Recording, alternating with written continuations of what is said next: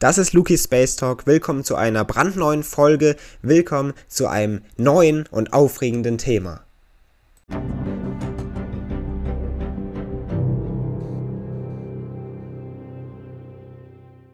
Der Polarstern.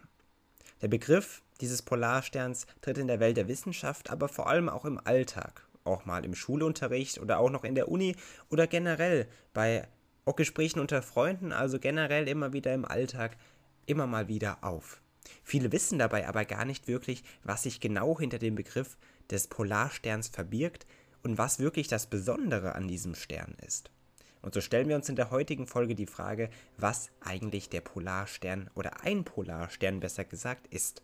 Warum es vielleicht besser ein Polarstern und nicht der Polarstern heißt, werden Sie am Ende dieser Folge wirklich verstanden haben. Und somit schauen wir rein in dieses Thema und so begrüße ich Sie natürlich ganz herzlich, liebe Zuhörer und Zuhörer, zu einer weiteren Folge hier bei Lucky Space Talk, bei unserem Podcast hier zusammen, in der wir uns eben heute mit dem Thema des Polarsterns beschäftigen wollen. Grundlegend, und das ist vorab zu sagen, geht es bei dem Polarstern um einen Nordstern. Also um einen Stern oder um den Stern, der die Position des himmlischen Nordpols markiert.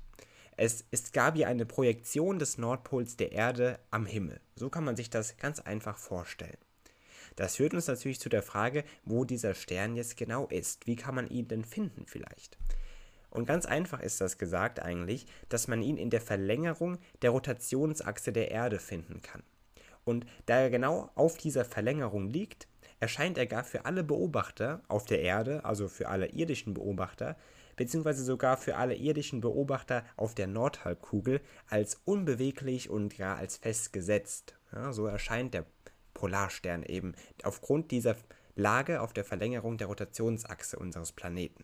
Wichtig, das ist natürlich ein starker Gegensatz zu den anderen Sternen. Diese sehen wir natürlich in Bewegung. Das liegt einerseits daran, dass sich die Erde um sich selbst dreht und wir eben somit die anderen Sterne gar in Bewegung wahrnehmen, wenn man sich das so vorstellen möchte.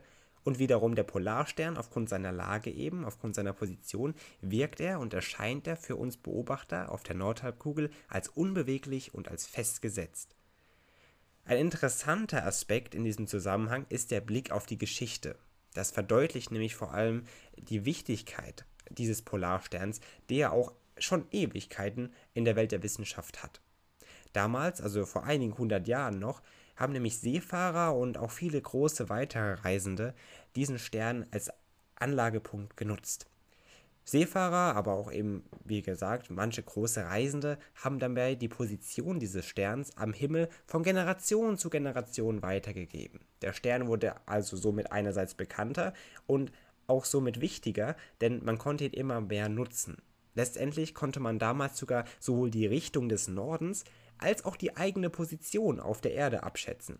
Und das war damals natürlich noch ziemlich, ziemlich wichtig und gar ein wichtiger Fortschritt, dass man nun anhand der Sterne entscheiden konnte und feststellen konnte, wo man sich eigentlich genau befindet.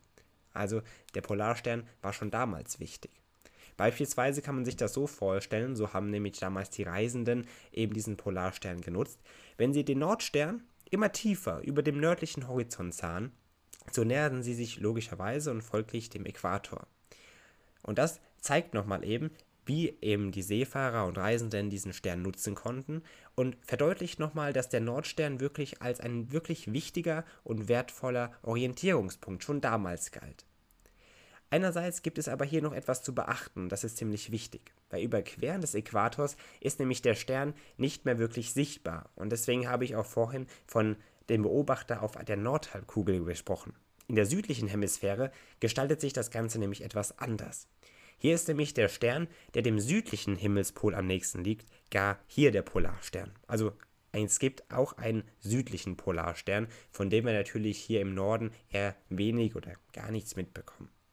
Dieser Unterschied ist also wichtig, wenn man über die Thematik des Polarsterns spricht. Denn wenn man sich zum Beispiel mit Leuten auf der Südhalbkugel verständigen möchte und dann über den Polarstern sprechen möchte, dann sollte man diesen Unterschied natürlich beachten. Generell bei der Thematik des Polarsterns sollte man eben hierbei darauf achten und das sollte bewusst sein, dass es eben diesen Unterschied der Polarsterne auf den unterschiedlichen Halbkugeln der Erde gibt. Was außerdem wichtig ist, wenn man sich die Frage zum Beispiel stellt, wie man den Polarstern, der nun hier jetzt auf, auf der Nordhalbkugel, auf der wir uns ja tendenziell befinden, finden kann am Nachthimmel. Wichtig ist hierbei vorerst, dass der Polarstern nicht der hellste Stern am Himmel ist. Also es lohnt sich nicht, den hellsten Stern zu finden am Nachthimmel und dann zu sagen, das ist der Polarstern. Dem ist nämlich nicht so. Oftmals wird nämlich der Polarstern oder auch Nordstern eben genannt mit dem berühmten Hirtenstern verwechselt. Das ist gar also einer der hellsten Sterne. Das heißt, wir müssen uns die Frage jetzt erstmal stellen, wie kann man dann den Polarstern denn dann am Nachthimmel finden? Das können Sie ja dann heute Abend gerne direkt mal ausprobieren, wenn Sie eine klare Sommernacht erleben. Als Tipp, und das können Sie gerne ausprobieren, wie gesagt, suchen Sie nach dem großen Wagen und dann verbinden Sie zwei seiner Sterne. Die Verbindungslinien, die Sie dabei gezogen haben, verlängern Sie dann so weit, bis man eben auf den Stern, den Polarstern dann folglich stößt. Somit, das ist ein kleiner Tipp, so werden Sie den auf jeden Fall finden. Das heißt, probieren Sie es gerne heute Abend mal aus. Ziemlich interessant. Sie können natürlich gerne dann in die Kommentare oder bei Instagram oder dergleichen äh, sich mal melden und äh, Bescheid geben, ob Sie den Stern so gefunden haben. Ziemlich interessant auf jeden Fall, wie man darauf kommen kann.